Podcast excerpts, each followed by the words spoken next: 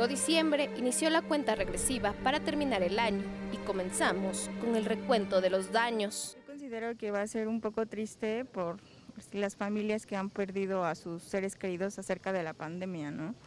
Entonces, pues sí, acerca de esta situación que, que les afectó a todos, tanto económicamente como pues en cuestiones de salud. No, no, es, no va a ser lo mismo. Yo siento que sí, porque no hay trabajo, no, este, habiendo, no trabajo, ¿de dónde agarramos dinero? Entonces, como este año, pues sí ha sido muy difícil. Y nosotros quisiéramos que, que pasara esto así rápido, pero también nosotros tenemos que ayudar a lavarnos bien las manos, a ponernos este, el cubrebocas, porque sí la estamos pasando este, pues, un poco Em, difícil. De acuerdo a los especialistas, este cierre de año traerá consigo luto y tristeza. Además, será la primera fecha difícil que enfrentarán las familias que perdieron algún ser querido. Esto no solo afecta a los adultos, los niños están expuestos a enfrentar depresión, situación que podría incrementarse y llegar hasta el suicidio. La Navidad también aumenta lo que es la depresión y la ansiedad.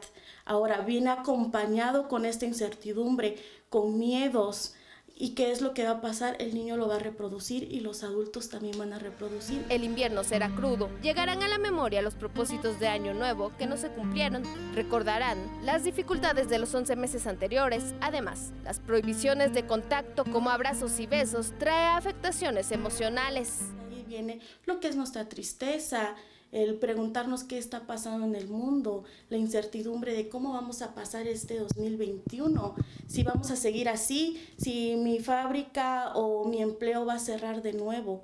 Entonces esto puede llegar a incrementar también la tasa de suicidios como hoy se está llevando. Por ello, recomiendan hacer un plan en familia de cómo pasar esta Navidad.